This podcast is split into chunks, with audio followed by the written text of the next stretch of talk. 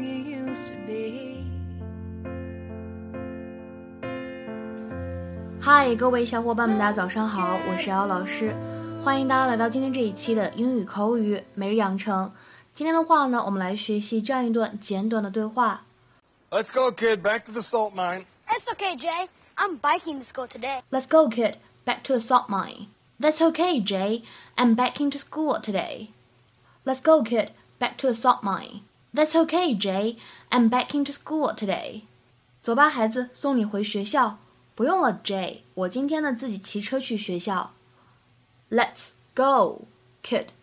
Back to the salt mine. That's okay, Jay.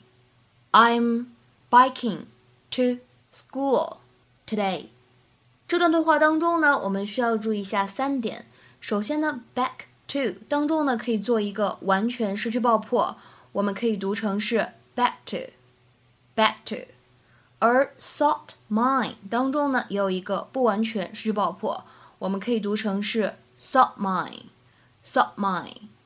而下面这段话当中的 That's okay 可以选择做连读，我们可以读成是 That's okay，That's okay。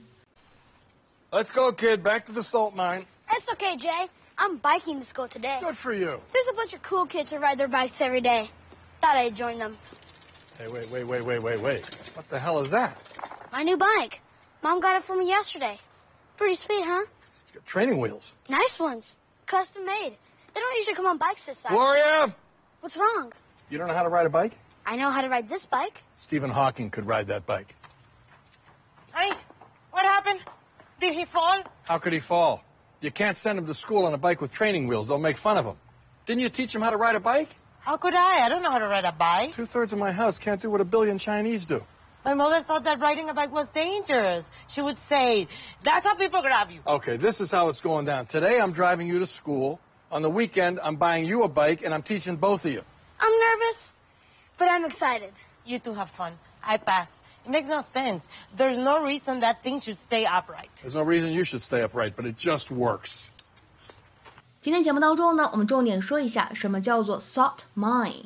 它的话呢，字面的理解是盐矿。在这里呢，说一下 mine 指的是名词矿，并不是我们平时理解的我的这个意思。那样用的话呢，会变成名词性物质代词，所以两个词性是不相同的，不要搞混。那么在盐井里面开采盐的工作呢，是非常辛苦，而且又非常单调乏味的。所以呢，这个 salt mine 它用来指什么呢？特别辛苦又非常乏味无聊的工作。之前呢，有人在网上说过，salt mine 是 the last place on earth you'd want to be，就是你在这个世界上最不愿意去的一个地方。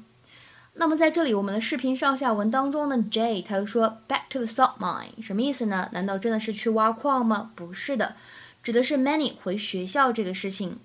因为呢，对于很多学生而言，学校呢是一个非常枯燥无聊的地方，你呢还得按时去上课，还要考试，非常的辛苦，就像 salt mine 一样。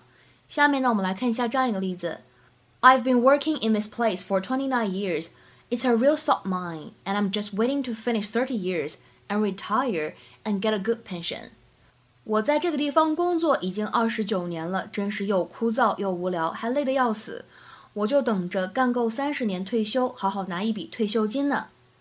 I've been working in this place for twenty nine years. It's a real salt mine, and I'm just waiting to finish thirty years and retire and get a good pension. 那么在英文当中呢，还有一个非常类似的词叫做 treadmill，treadmill treadmill。经常用来指那种没有什么技术含量、无聊累人那种重复型的工作。Any type of repeated work which is boring and tiring and seems to have no positive effect and no end。下面呢，我们来看一下这样一个例子啊，仿佛看到了曾经的自己。There were days when child rearing seemed like an endless treadmill of feeding, washing, and nappy changing. 曾经有一段时间，或者说曾经有一段日子，照顾孩子呢，仿佛就是一直在没有尽头的重复喂奶、洗洗涮涮、换尿片这样的事儿。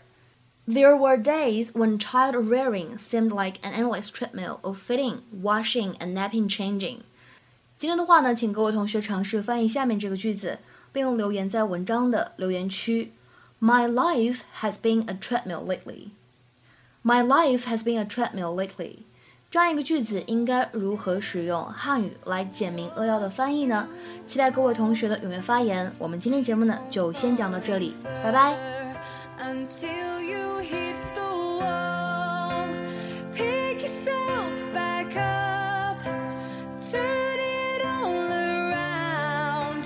The demons that surround you are buried in the ground. Forget